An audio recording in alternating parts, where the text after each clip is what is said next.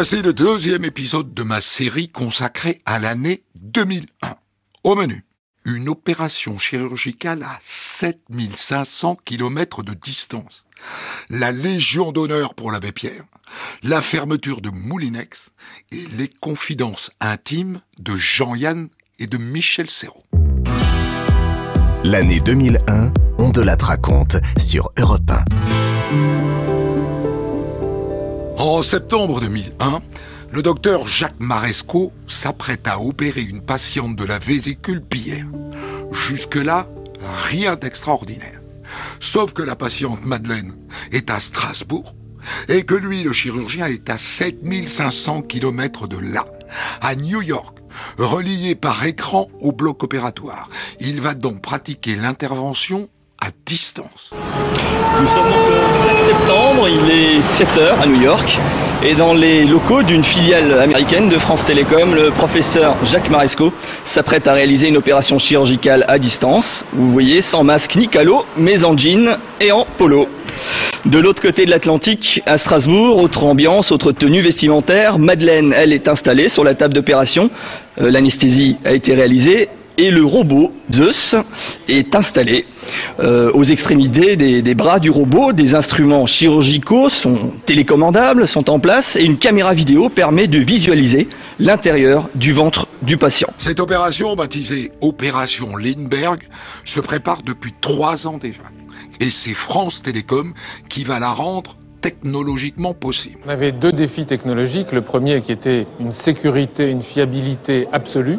Et puis le deuxième qui était de fournir aux chirurgiens pour qu'ils puissent avoir un geste parfait, euh, une liaison vidéo de très haute qualité et également un temps de réponse imperceptible pour le cerveau humain. 15 centièmes de seconde seulement séparent l'image de Strasbourg et celle reçue à New York. C'est une image remarquable, haute définition, et le cerveau humain arrive à adapter c'est-à-dire que vous n'avez plus besoin du sens du toucher, c'est-à-dire que vous, voyez sur l'image la déformation de l'organe, et la déformation de l'organe vous permet de, de faire en sorte que vous avez l'impression de sentir votre malade. Le jour J, tout se déroule sans aucun accroc. L'intervention dure 54 minutes et l'exploit technologique est Les ingénieurs euh, de la robotique, les ingénieurs de France Télécom ont pu euh, montrer que le challenge qu'on avait fait depuis trois ans, on travaille depuis trois ans avec eux, montrait que le geste, le partage du geste était possible à distance. Tout a été possible jusqu'à présent, la voix, les images, vous êtes bien placé pour le voir à la télévision, tout est possible sauf le geste. Et le geste se heurtait à un obstacle technologique insurmontable qui était le délai entre le geste que vous ordonnez sur votre robot, le fait qu'il aille quelque part, qu'il revienne sur votre moniteur pour qu'immédiatement le chirurgien puisse voir l'effet de ce qu'il avait commandé. Et ça, ça doit être extrêmement rapide. Et jusqu'à présent, on sait que les chirurgiens de l'armée américaine travaillaient dessus. Ça n'était pas possible. il y avait un obstacle de temps. Si le docteur Maresco a été capable de relever le défi, il faut quand même aussi saluer le courage de Madeleine, la patiente. Oui, j'avais confiance parce que M. Maresco, je l'ai vu dès que je suis rentrée dans la salle d'opération. Euh, je l'ai entendu parler et je me suis dit, je l'entends, mais je ne le vois pas. Et tout de suite, on m'a montré euh, qu'il était à la télé. Et j'ai pu lui faire un coucou. Quels ont été les mots du professeur? Qu'est-ce qu'il vous a dit? À la télé Oui. Bonjour Madame Charles. Et j'ai fait, et j'ai fait coucou professeur. Et ça y est, c'était... C'était sympa. Vous n'étiez pas inquiète par ce côté euh, expérimental? Ah, pas du tout. Je n'avais pas pensé à ça. Non, non, il y avait tellement de monde, Monsieur Leroy, l'anesthésiste, tout le monde était là. Il y avait tellement de monde autour de moi. Bon, je ne pensais pas qu'il pouvait arriver quelque chose. En ce même mois de septembre 2001, disparaît un grand professeur de médecine, Christian Barnard, papa de la première transplantation cardiaque il y a 34 ans. They say an end can be a start. Feels like a barbarian still alive. It's like a bad day in advance. I feel the chaos around me, a thing I don't try to deny. I better learn to accept that there are things in my life I can't control. They say love is nothing but a sore. I don't even know what love is. Too many tears I've had to fold. Don't you know I'm so tired of it all? I have no terror these spells. Finding out the secret words won't tell. Whatever is, it can be named. There's a part of my world that's fading away. You know I don't want to be clever, to be being not superior. True like ice, true like fire. Now I know that a breeze coming me away. Now I know there's much more dignity and defeat then a brother's victory. I'm losing my balance on the tightrope. Tell me please, tell me please, tell me please, tell me please. If I ever feel better,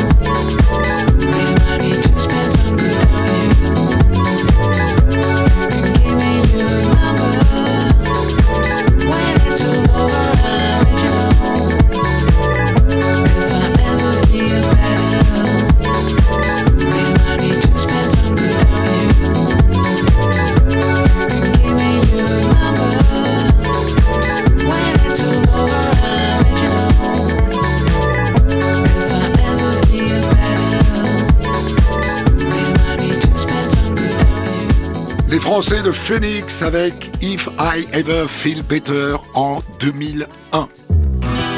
On de la raconte. Christophe Ondelat. Le 10 février 2001, le navigateur Michel Desjoyaux est sur le point de remporter la quatrième édition du Vendée Globe. Cap sur les Sables d'Olonne, où l'on attend incessamment sous peu Michel Desjoyaux pour la victoire dans le Vendée Globe. Corinne Boulou, ce midi, nous disions qu'il arriverait vers 19h, mais maintenant c'est plutôt 8h, 8h30, c'est ça? Et oui, Patrice, la voile n'est pas une science exacte euh, et les vents décident de la progression d'un bateau. Et du coup, au fil de l'après-midi, l'arrivée de Michel Desjoyaux, poussé par des vents faibles et changeants, devenait difficile à estimer. Un indice tout de même, Régine, sa femme, tout comme les parents du futur vainqueur du Vendée Globe, ont embarqué à bord de Vedette, ça y est, pour rejoindre en mer euh, le solitaire. Si la victoire de Mich Dej, comme on l'appelle, ne fait plus aucun doute, on attend impatiemment de savoir en combien de temps il va boucler son tour du monde en solitaire.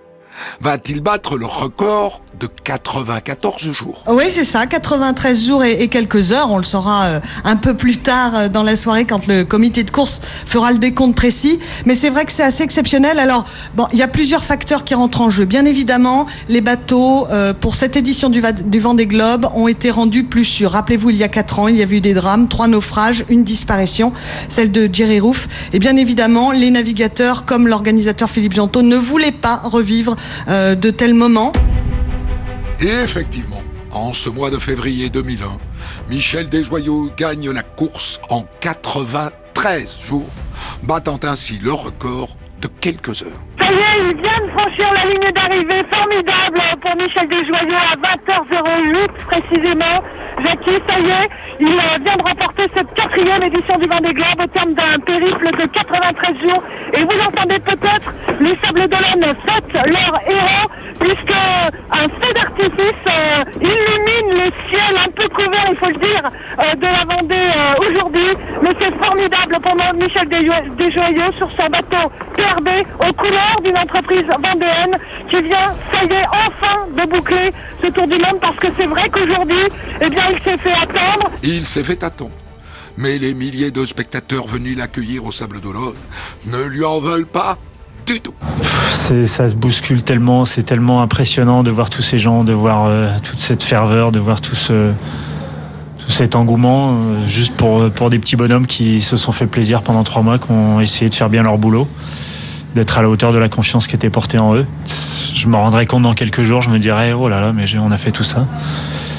Non, là, je, je, je vis, euh, je vis à 100 à l'heure, comme j'ai vécu pendant 93 jours. Mais là, je j'ai pas encore le temps de, de, de me détendre, j'ai pas encore le temps d'apprécier. J'ai juste le temps de profiter de l'instant et de dans un rôle qui est pas qui est pas ce que je recherche. Moi, je fais du bateau parce que parce que j'aime ça, parce que j'aime la navigation, parce que j'aime la technologie qui est liée à ça. Je pense qu'il y a plein de gens qui, m'ayant connu euh, quand j'étais petit, euh, tout timide, se, se demandent aujourd'hui comment euh, je peux être euh, le héros du jour, même si j'aime pas trop ce terme de voir tout ça, ça fait chaud au cœur et ça montre que bah, le rêve, des fois, peut devenir réalité. Pendant ce temps, un autre navigateur, Yves Parlier, vit un enfer en pleine mer. Après avoir dématé dans les mers du Sud, les médias avaient annoncé son abandon. Mais finalement, il a réparé son mât et décidé de poursuivre la course. Sauf qu'à quelques jours de son arrivée, le voilà qui manque de vivre. Ça fait euh, une semaine que j'ai vraiment de la belle navigation euh, de haute mer euh, avec des conditions superbes, tranquilles, extra. Maintenant, il n'y a plus personne devant, il reste plus que la ligne d'arrivée et c'est pour vendredi. J'ai une petite angoisse de l'arrivée. Bon, alors c'est vrai que là, par contre, j'ai plus rien en, nourriture si je repars. Tout est calé pour vendredi. On resterait plus que des algues et ça me dit rien du tout de repartir qu'avec des algues. D'autant plus que j'ai plus de jazz. J'ai beau euh, avoir été privé euh, de nourriture pendant longtemps. euh, là, depuis que j'ai pêché euh, la dorade, puis ensuite les poissons volants, et j'ai repris goût aux algues. Donc, euh, j'ai quand même bien mangé ces derniers temps. Et euh, si tout le monde vient avec un gâteau ou euh, un petit cadeau, euh, je sais pas comment je vais pouvoir manger tout ça. Après 126 jours de mer, Yves Parlier arrive enfin au Sable d'Olonne.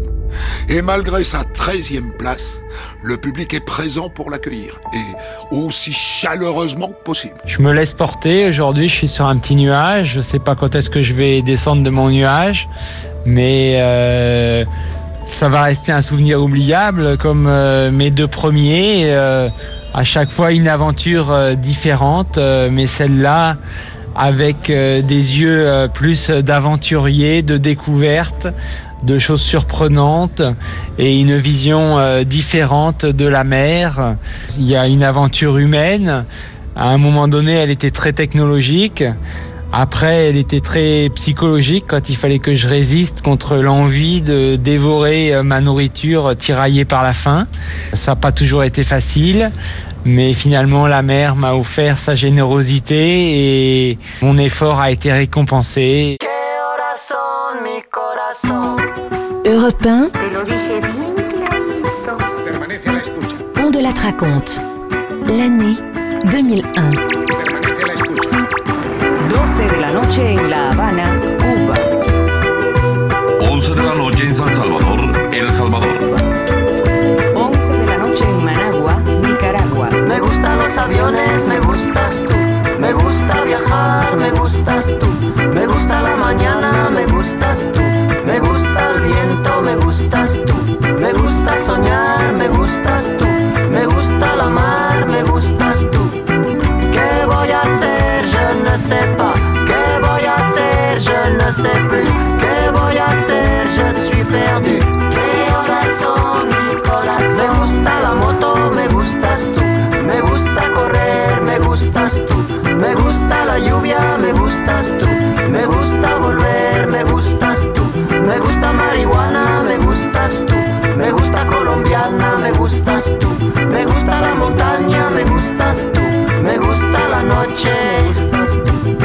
¿Qué voy a? Je ne sais pas. ¿Qué voy a? Je ne sais plus. ¿Qué voy a? Je suis perdu.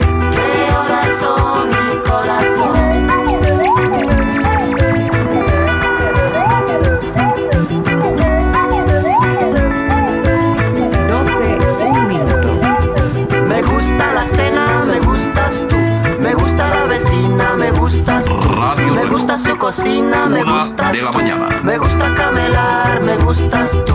Me gusta la guitarra, me gustas tú. Me gusta el reggae, me gustas tú. ¿Qué voy a hacer? Je ne sais pas. ¿Qué voy a hacer? Je ne sais plus. ¿Qué voy a hacer? Je suis perdu. ¿Qué horas son mi corazón? Me gusta la canela, me gustas tú.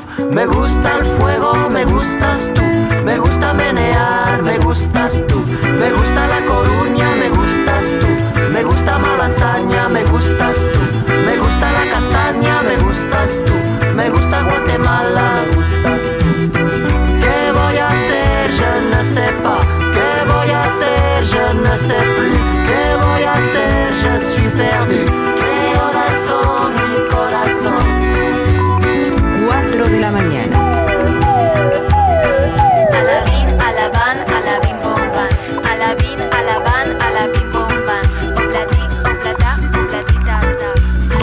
Radio Reloj. C'était Manu Chao avec Mes Gustas Tu, une structure extrêmement simple avec trois accords de guitare pour un résultat enthousiasmant. La chanson est un des tubes de l'été 2001. On de la raconte. Christophe Ondelatte. Il y a 9 ans, en 1992, l'abbé Pierre avait refusé la Légion d'honneur. Mais cette année, en 2001, il a changé d'avis. Il est d'accord. Et c'est le président Chirac qui lui remet la petite rosette rouge à l'Élysée. Et l'abbé en profite pour prononcer un discours qui lui ressent. Est-ce qu'il vous est arrivé, Monsieur le Président, d'assister à des expulsions? Peut-être vous auriez les larmes aux yeux devant les détresses de parents et d'enfants jetés à la rue. En tout cas, sûrement, vous rentreriez dans votre logis devenu nouvel homme et résolu à des politiques nouvelles. La France n'a-t-elle pas beaucoup de logis vacants, soit par calcul, soit appartenant à des propriétaires trop dépourvus pour pouvoir les mettre en état de se louer? Mais la France n'a-t-elle pas, à l'heure des transformations de son armée, de vastes casernes peu utiles et pouvant s'ouvrir à ces rejetés De grâce, qu'on ne les abatte pas, casernes, avant d'avoir recueilli les victimes de notre temps. En cette année 2001, l'abbé Pierre est aussi en tête du classement des personnalités préférées des Français. Et cette distinction, en revanche, ne le laisse pas indifférent. Ce serait absurde de dire je m'en fiche. C'est- pas, pas possible. Ça traduit quoi, selon vous? Ça veut dire que, que l'abbé que l'abbé Pierre continue d'être écouté, c'est ça? Oui, c'est- ce qui me surprend, c'est que il n'y a rien d'étonnant à ce que on me regarde comme euh, un type euh, bien euh, de, la part des personnes qui, en 54, euh, avaient 10 ou 12 ans et étaient capables d'être emportés par le, le tourbillon qui s'est produit à ce moment-là. Cette même année 2001, les Restos du Cœur inventent les coiffeuses du cœur. Et c'est ainsi que Chantal parcourt désormais la banlieue parisienne avec une collègue à bord d'un camion et propose des coupes de cheveux gratuites aux personnes dans le besoin. Je me souviens d'une dame euh, qui était vraiment très malheureuse, avec euh, ses petits-enfants qu'on devait justement lui enlever, parce que ne pouvant pas vivre avec son fils et ses petits-enfants dans un appartement exigu, et le petit pleurait parce qu'il devait partir et la grand-mère pleurait. Je crois que cette dame-là n'avait pas été chez le coiffeur depuis 3-4 ans. On a essayé de remonter le moral, elle s'est quand même trouvée très bien coiffée, après elle était contente, c'est normal. Il y a des, euh, j'ai coupé les cheveux d'un jeune homme au Bourget. Il avait les cheveux longs. Ça faisait dix ans qu'il n'était pas allé chez le coiffeur. M'a-t-il dit qu'il n'en avait pas les moyens. Et même si le camion n'est pas équipé comme un vrai salon de coiffure, Chantal est assez fière de ce qu'elle a réussi à faire. On a une glace quand même, hein, avec un bac euh, qui tient à peine debout, mais enfin ça va, on se débrouille bien. Ça se voit comme euh, lorsque nous allons toucher le coiffeur, hein, je crois qu'il y a un sacré changement. Et là encore plus peut-être. Hein, Et là encore plus, ils ont aussi un changement dans leur expression. Ils sont quand même assez radieux. On s'occupe d'eux, on les écoute. Et ce sont des gens qui n'ont peut-être pas trop l'habitude qu'on les écoute. Alors justement, c'est ça parce que alors vous comme moi, enfin pas moins vous que moi, mais quand on va chez le coiffeur, c'est aussi euh, on dit c'est le confesseur. On nous confie vraiment beaucoup de choses. Ils nous confient qu'ils n'ont pas été à l'école, qu'ils n'ont pas eu de chance. Et ils souhaitent que leurs enfants y aillent quand même. hein. Les jeunes femmes actuellement euh, souhaitent que leurs enfants aillent à l'école. Elles ont envie peut-être aussi d'un peu de liberté. Ça aussi, elles vous le disent? Ah oui, oui, oui, absolument. Elles nous disent tout. Hein. Et un jour, parmi les personnes qu'elle coiffe, Chantal a la surprise de retrouver une ancienne cliente de son salon. Je l'avais pas vue depuis 20 ans. À une époque, elle pouvait se permettre de venir dans mon salon de coiffure toutes les semaines. Et je suis allée la chercher. Je lui ai dit de venir dans le camion. Elle a pleuré, nous l'avons coiffée. Ce qui veut dire qu'il y a 20 ans, elle avait une excellente situation, tout baignait. Ce qui veut dire aussi que tout le monde peut du jour au lendemain se retrouver au fond du ruisseau. Vous l'avez quand même coiffé. Elle a dit j'ai l'impression d'être encore dans le salon au moment où je pouvais me permettre où on avait une si bonne ambiance. J'aimerais bien la revoir un jour dans le salon ce serait formidable pour elle. Ça, doit vous faire drôle quand vous faites les deux, le lundi le camion et le reste du temps le salon. Mm. Non, franchement, il n'y a aucune différence parce qu'à partir du moment où j'ai une paire de ciseaux dans les mains, je suis coiffeuse, point final, dans un camion ou dans un salon. L'année 2001, on de la raconte sur Europe 1. Europe 1.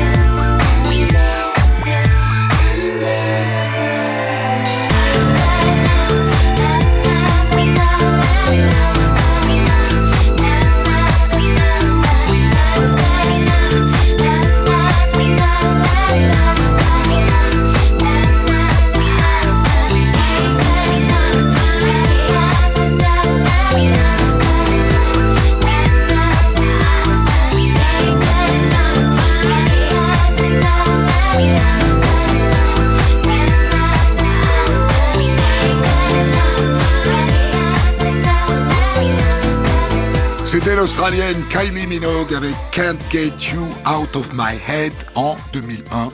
La chanson a été numéro 1 dans plus de 40 pays, dont bien sûr la France. On de la raconte. Christophe Ondelat. En 2001, et depuis les années 50, tous les foyers français possèdent au moins un appareil moulinet. Le séchoir pour sécher ou le peigne pour peigner. Un coup de fer voilà la durée jouée. Le soir, j'observe la rôtissoire. Oh mon Dieu, qu'ai-je en tête J'oublie ma moulinette. Je coupe des tranches symétriques en coupant électrique. Enfin pour être heureuse, des frites friteuse. Le bonheur pour moi devient avec la gamme Moulinex. L'histoire de Moulinex est une histoire bien française, comme le raconte ce journaliste. Eh bien, c'est une histoire qui remonte à 1932, il y a près de 70 ans. À cette époque-là, Jean Mantelet, un Normand, invente un appareil qui va changer la vie des femmes. Il invente le moulin à légumes, le presse-purée en quelque sorte, et c'est un tabac, toutes les femmes en achètent, Moulinex est donc né. La marque est aussitôt célèbre, pas seulement en France, aux États-Unis aussi. Les Américaines s'arrachent le fameux moulin Made in France, et Jean Mantelet poursuit ses inventions. Il crée le moulin à café, puis se lance dans le fer à repasser, la cafetière, l'aspirateur, et puis le micro-ondes, bien sûr. Des produits qui libèrent la femme, c'était le slogan de Moulinex dans les années 50. Mais voilà, la concurrence asiatique arrive. Dès le début des années 80, les premiers micro-ondes aux marques coréennes, taïwanaises apparaissent. Moulinex perd la main, d'autant qu'au même moment, les femmes aussi ont changé. Elles prennent moins de temps dans la cuisine. Bref, 85, Moulinex connaît son premier déficit. Malade, Jean Mantelet est obligé de passer le relais. Mais comme il n'a pas de descendant, il ne s'est pas vraiment inquiété d'assurer sa succession. Succession de Jean Mantelet n'est pas une réussite. Plus tard, le mariage avec une autre marque française, Brandt, ne règle pas non plus le problème. Et en cette année 2001, l'entreprise est au plus mal. Et le PDG annonce la fermeture de trois usines en France. Ça correspond à peu près à 4000 suppressions de postes dans le monde d'ici deux ans, dont un peu moins de 1500 en France. Tout ça va demander de la mobilité. C'est que ce soit difficile, je le sais, je le concède. Nous allons tenter de l'accompagner euh, au mieux des intérêts de tout le monde. Parmi les trois usines qui vont fermer, il y a celle d'Alençon dans l'Orne. Les salariés sont sous le choc. C'est comme si le ciel leur était tombé sur la tête. Dès l'annonce de la décision de fermeture de leur usine, tous les salariés sortent dans la rue. Les ouvrières ont arrêté leur travail sur les chaînes, les secrétaires ont abandonné leur bureau. Dans un haut-parleur, un délégué syndical déroule la longue liste des productions délocalisées. Beaucoup de femmes sont en pleurs, Moulinex, c'était toute leur vie. Certaines ont déjà vécu une fermeture d'usine et un déménagement. Oui, je suis très en colère, qu'on nous a pris pour des cons pendant des années et ça continue et on nous renvoie pour des, comme des chiens. Tout allait bien. D'un seul coup, rien ne va plus. Faut arrêter, hein. Mais oui, mais si on va travailler à 50 km et que ça ferme dans un an, qu'est-ce qu'on va faire? Ça va être le même topo. On va travailler pendant un an ou deux et puis euh, bah, dans un an ou deux, on nous dira c'est fini. À Lançon, il n'y a rien. Il n'y a plus rien à Lançon. En plus, il y a des petites boîtes qui travaillent pour nous. Qu'est-ce qu'ils vont faire, ces boîtes-là? C'est fini à Lançon, ça, ça va être mort. Ville morte. Ils sont pas du tout à la hauteur à la direction, pas du tout. Et finalement, l'actionnaire principal, l'italien Elfi, décide de déposer le bilan. Moulinex est placé en redressement judiciaire par le tribunal de Nanterre. Je ne sais pas ce que je vais devenir. Donc c'est- très triste. Je veux travailler. Je voudrais regarder du travail sur Alençon. Mais c'est vrai que j'ai du mal à le croire. La motivation, il n'y en a plus. Alors qu'on n'essaie pas de nous motiver, nous, les, les salariés, parce qu'il n'y en aura pas. On a donné, on s'est crevé au travail. C'est pas possible de continuer comme ça. Le dépôt de bilan offre tout de même un espoir, celui qu'un groupe se présente pour reprendre l'entreprise. Et justement, il y a un volontaire, le groupe SEB. Le 22 octobre 2001, le tribunal de Nanterre rend son verdict. 15h30, le verdict du tribunal de commerce de Nanterre transmis par téléphone portable. La solution retenue par le tribunal est la solution du repreneur Seb.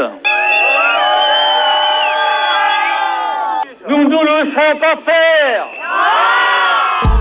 Seb est prêt à reprendre Moulinex, mais à condition de fermer l'usine d'Alençon dont les 700 employés vont se retrouver sur le carreau. C'est une catastrophe, c'est un désert industriel, c'est toute une région qui va mourir.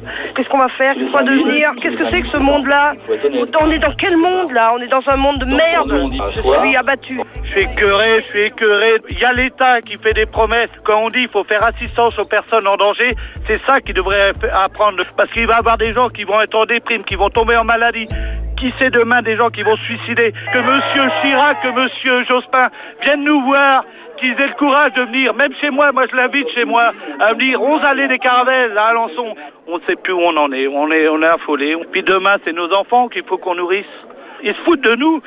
C'est une honte. La reprise par le groupe SEB permettra de conserver près de 2000 emplois sur les 5500 et de conserver trois usines sur neuf.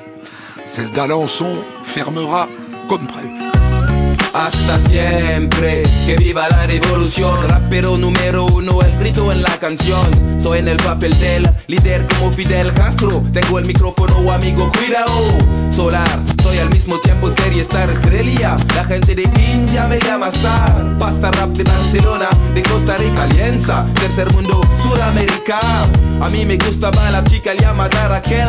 Tengo la voz, la fuerza, estilo y papel. Si te gustas, vas a bailar como Ibiza. Soy como el sol, hijo de África.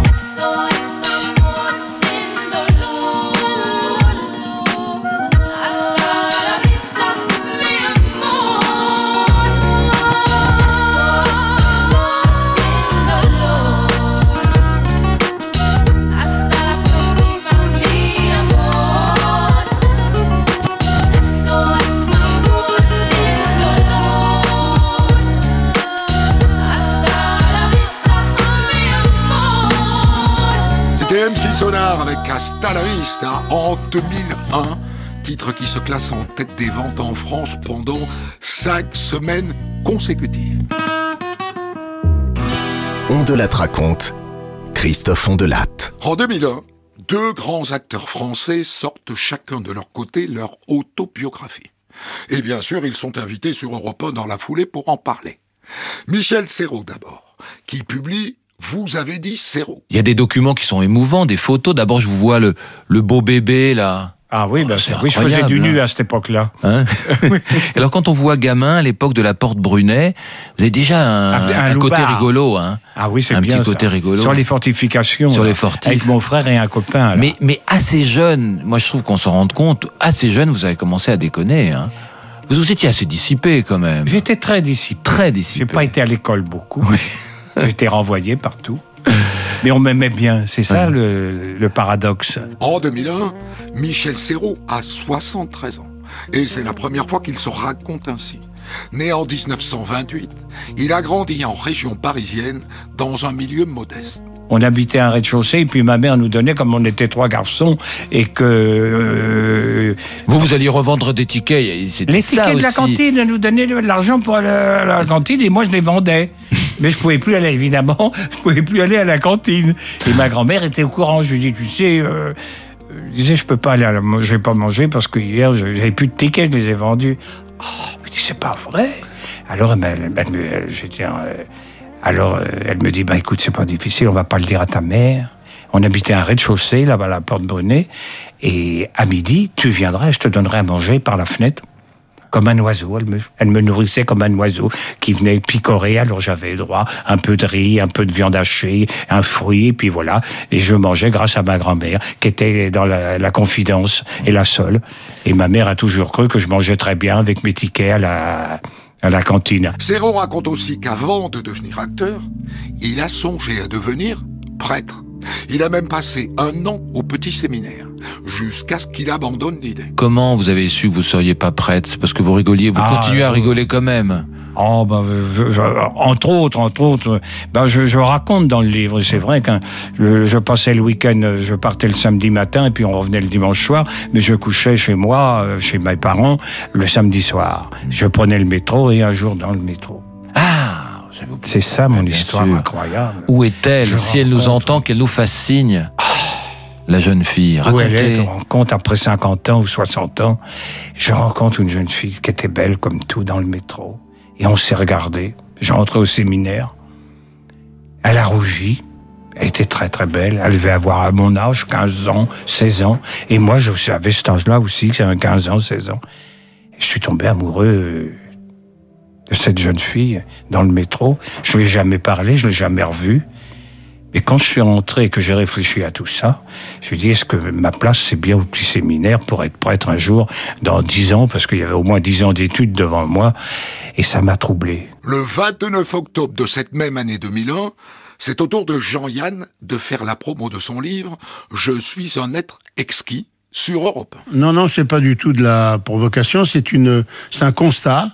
Et euh, c'est vrai que plus je m'examine en vieillissant, plus je me dis, mais euh, bon, je, je suis pas admirable, je ne suis pas déifiable, mais quand même, je suis, euh, je suis un être exquis. C'est un plaisir d'être avec moi tout le temps. C'est un, plaisir de voyager avec moi. C'est un plaisir de m'avoir dans sa vie. Je suis vraiment un être exquis. Les radios qui m'ont employé ne peuvent pas dire le contraire. Avant de faire l'acteur, Jean-Yann a débuté par le journalisme.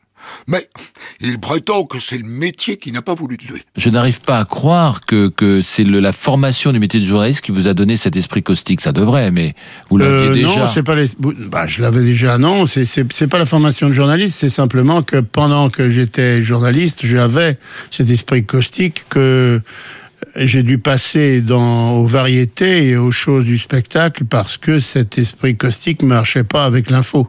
Ouais, c'est ça. Ouais. Si euh, maintenant j'avais un papier à faire sur euh, Ben Laden et si je commençais Ah. Oh par faire des, à dire- par Je raconter n'importe je quoi, crains le pire. c'est sûr que ça, ça, ça passerait pas. Donc euh, il faut passer dans le domaine de l'humour tout de suite, sinon c'est une véritable provocation là et c'est une, c'est une, une chose dans laquelle le vecteur, c'est que le responsable c'est la chaîne ou euh, Mm. le journal. Donc par conséquent il faut, il faut, il faut s'en aller. Jean-Yann, qui vient de fêter ses 68 ans, a déjà une belle carrière derrière lui. Et il reconnaît qu'il n'a jamais eu d'effort à faire pour entrer dans la peau de ses personnages. Je me suis pas senti extraordinaire euh, pour euh, une raison très simple, c'est que n'ayant pas fait d'effort, euh, je n'ai pas de raison de me trouver extraordinaire. Ce- si demain, par exemple, vous vous, vous dites, euh, demain on me propose de faire le rôle d'un grand maigre, et si je réussis à faire croire que je suis un grand maigre, euh, là, je me dirais, je suis extraordinaire. Les gens diront, oh là là, qu'est-ce que vous étiez grand, qu'est-ce que vous étiez maigre dans ce film. Mais à partir du moment où on me demande de faire des choses qui sont des choses que je, plausibles que je peux faire demain, demain on me dit, vous allez faire un vétérinaire. Bon, bah, je vais faire un vétérinaire. Il y a des vétérinaires qui ont ma corpulence, qui ont mon comportement, qui parlent comme moi. Je fais un vétérinaire qui arrive, je dis alors, qu'est-ce qu'elle a, cette petite bête? C'est des choses normales de la vie. Je, je les restitue. J'ai pas de raison d'être dans- en admiration devant le fait de, de, de restituer ce truc-là. Vous avez jamais vu un charcutier à qui on dit euh, oh là là là là quelle merveille quand tu prends le quand tu prends le sang et que tu mets ça dans le truc pour faire du boudin là vraiment c'est formidable. Non, il fait du boudin, il fait du boudin. À l'occasion de la sortie de son livre, l'acteur se confie aussi sur sa vie privée, et notamment sur sa paternité. Alors, je suis un père tardif et fusionnel, moi. C'est-à-dire Ah. que, étant donné que j'ai, j'ai été très mauvais père pour mon premier fils, qui en a, qui a 30 ans, parce que je l'ai jamais vu, et que, évidemment, quand on circule à droite, à gauche, euh, on n'a pas l'occasion de, de, de rencontrer euh, ces mômes. Et puis, euh, et puis le dernier, il a 10 ans. Alors, euh, comme, comme je suis un- gâteux. je suis pas, euh, je suis pas gâteux, mais j'ai plus de temps. C'est-à-dire que je dis dans le livre d'ailleurs qu'il faut avoir les enfants tard. Comme ça, on les fait, on Comme les ça, on fait les chier. fait chier moins longtemps. Et c'est vrai, de toute façon. À deux pas d'ici, j'habite, peut-être est-ce ailleurs. Je ne reconnais plus ma vie, parfois je me fais peur. Je vis dans un monde qui n'existe pas. Sans toi, je ne suis plus tout à fait moi. À deux pas d'ici, j'ai égaré ce que j'étais. Mon nom ne me dit rien ni la photo sur mes papiers. On peut bien m'appeler un tel ou un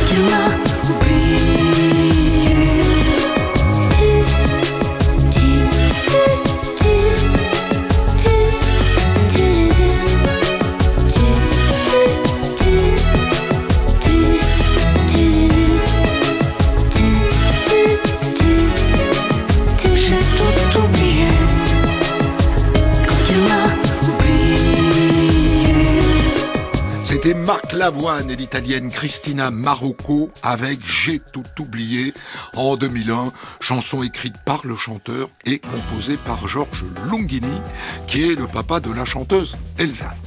Et pour la petite histoire, sachez que c'est un copain de Lavoine qui lui a parlé de Christina Marocco, qu'il avait entendu chanter dans une pizzeria de la région parisienne. Et voilà donc comment est né ce duo. La suite de notre exploration de l'année 2001 dans le troisième épisode. Retrouvez On de la raconte tous les jours sur Europe 1 et quand vous voulez sur europe1.fr, l'appli Europe 1, vos réseaux sociaux et vos plateformes d'écoute.